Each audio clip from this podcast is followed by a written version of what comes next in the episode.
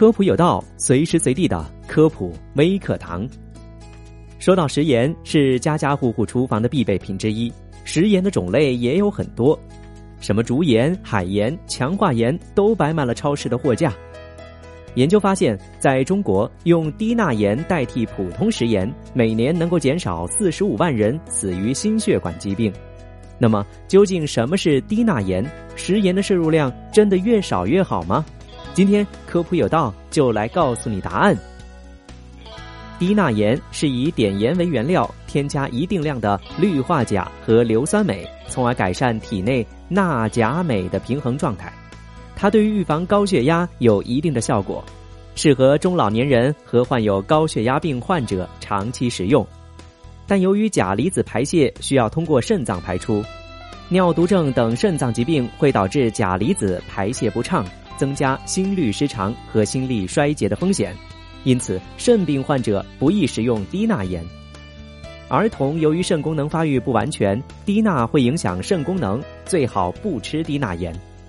从一九九三年开始，世界卫生组织就在全球推行食盐加碘的策略。自此，人吃的食用盐、动物饲料用盐，还有食品工业用盐都会加碘。我国从一九九五年起开始实施全民食盐加碘，碘盐已经成为了餐桌上必备的调味品。那么近年来多发的甲状腺疾病和长期吃碘盐到底有没有关系呢？要知道。碘摄入量的过多或过少都会引起疾病，碘摄入量过少会导致碘缺乏病，包括地方性甲状腺肿、克汀病等等。碘摄入量过多同样会引起甲状腺疾病患病率的增加，包括甲状腺肿、碘甲亢、甲状腺机能减退、自身免疫性甲状腺炎等等。从二零零零年开始，甲状腺癌的发病率开始飙升。平均每年以百分之二十左右的速度增长，成为增长速度最快的恶性肿瘤。目前，中国甲状腺结节患者已经超过了三亿人。目前普遍认为甲状腺癌高发与多种因素有关，但并没有证据表明甲状腺癌发病率的上升与食盐加碘有关。健康中国行动二零一九到二零三零年指出。二零一二年调查结果显示，我国居民人均每日食盐摄入量为十点五克，而二零一三年世界卫生组织建议人均每日食盐摄入推荐量为五克。根据我国居民营养健康状况和饮食现状，国家提倡成人日均食盐摄入量为五克。但有研究发现，每日膳食当中若含有一千五百毫克的钠，相当于三点七五克的盐，就可以满足人体需求。也会有利于预防高血压，并且不会出现钠缺乏的问题。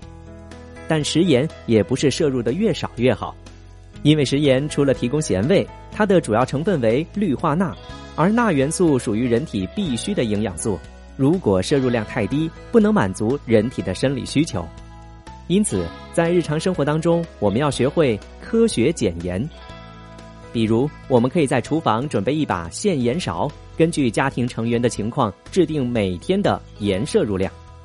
成人的盐摄入量标准为每天五克，青少年的盐摄入量为每天四克，六岁以下的儿童每天的盐摄入量要控制在三克以下，一周岁之前每日不可以超过一克为好。另外，我们还要注意隐形的含盐食品。有一些调味料可以说是隐形的含盐大户，比如酱油、甜面酱、腐乳、味精、鸡精、豆豉等等。在生活当中，我们也应该及时排出体内多余的盐分，保持足够的饮水和增加运动，可以提高体内的钠排出。